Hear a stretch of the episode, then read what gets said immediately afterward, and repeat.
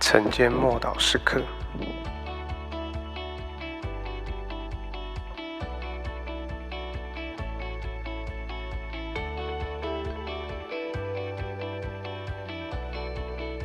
受洗进入神祝福的领域，《使徒行传》二章四节，他们都被圣灵充满，就照着圣灵所赐给他们的。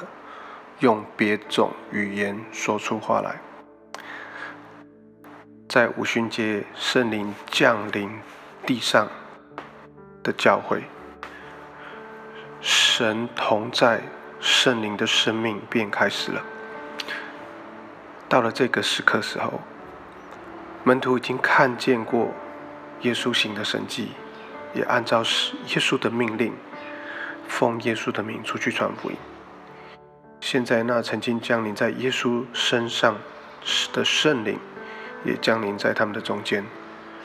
他们受了圣灵的洗，得以进入神同在的领域。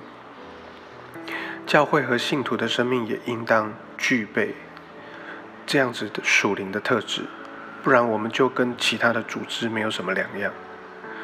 我们的成功，并不是靠人的智慧跟经验。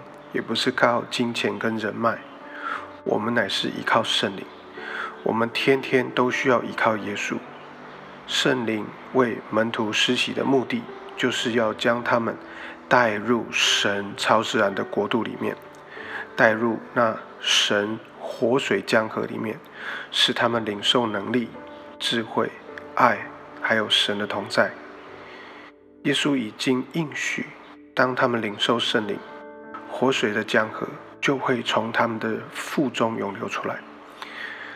因此，《使徒行传》自始至终都在描述这个活水江河的生命如何从这些门徒们的生命中流出，使世人都得着复兴。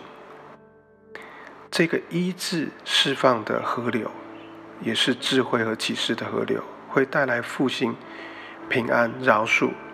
还有对于永活真神的认识，与他真正的相同。从五旬节之后，这个河流便开始流出，一直永流至今。过去历世历代，敞开许多饥饿的心灵。从那个时刻始，圣灵的生命，在每个时代，对每一个族群，在每一个心灵。都带来极大的祝福，使那心灵的沙漠成为祝福的泉源。今天这河流也要带给你生命，这活水江河，今天早晨也要祝福你，并且透过你祝福你身旁周遭的人，祝福你的家人，也祝福你在职场所有的同事们。